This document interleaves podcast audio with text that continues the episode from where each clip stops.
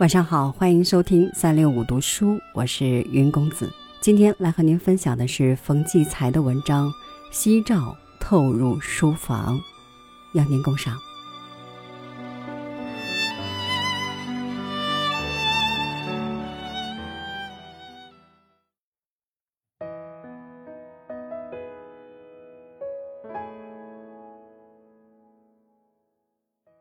我常常在黄昏时分坐在书房里，享受夕阳穿窗而入带来的那一种异样的神奇。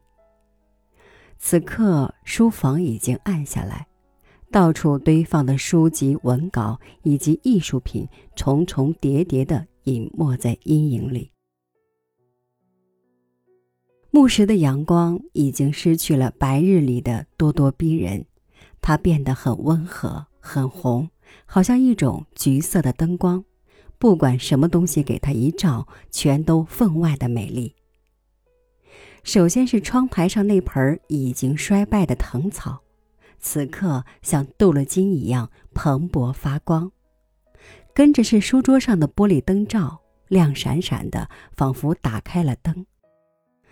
然后这一大片橙色的夕照。带着窗棂和外面的树影，斑斑驳驳投射在东墙那边一排大书架上。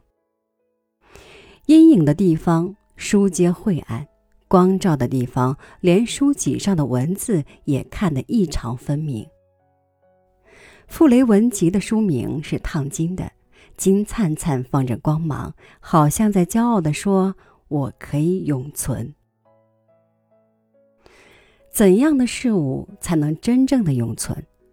阿房宫和华清池都已片瓦不留，李杜的名句和老庄的格言却一字不误地镌刻在每一个华人的心里。世上延绵最久的还是非物质的思想与精神，能够准确地记忆思想的只有文字。所以说，文字是我们的生命。当夕阳移到我的桌面上，每件案头物品都变得妙不可言。一尊苏格拉底的小雕像隐在暗中，一束细细的光芒从一丛笔杆的缝隙中穿过，停在他的嘴唇之间，似乎想撬开他的嘴巴，听一听这位古希腊的哲人对如今这个混沌而荒谬的商品世界的警示之言。但他口含夕阳，紧闭着嘴巴，一声不吭。昨天的哲人只能解释昨天，今天的答案还得来自今人。这样说来，一声不吭的原来是我们自己。陈放在桌上的一块四方的镇尺最是离奇，这个镇尺是朋友赠送给我的。它是一块纯净的无色玻璃，一条弯着尾巴的小银鱼被铸在玻璃中央。当阳光彻入，玻璃非但没有反光，反而由于纯度过高而消失了，只有那银光闪闪的小鱼悬在空中，无所依傍。他瞪圆眼睛，似乎也感到了一种匪夷所思。一只蚂蚁从阴影里爬出来。他走到桌面一块阳光前，迟疑不前，几次刚把脑袋伸进夕阳里，又赶紧缩回来。他究竟畏惧着奇异的光明，还是习惯了黑暗？黑暗总是给人一半恐惧，一半安全。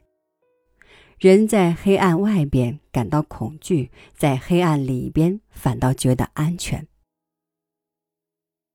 夕阳的生命是有限的。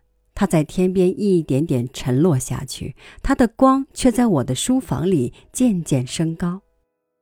短暂的夕照大概知道自己大限在即，它最后抛给人间的光芒最依恋也最夺目。此时，连我的书房的空气也是惊红的。定睛细看，空气里浮动的尘埃竟然被它照亮。这些小的肉眼刚刚能看见的颗粒，竟被夕阳照得极亮极美。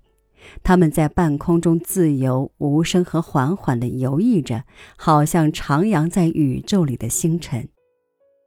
这是唯夕阳才能创造的景象，它能使最平凡的事物变得无比神奇。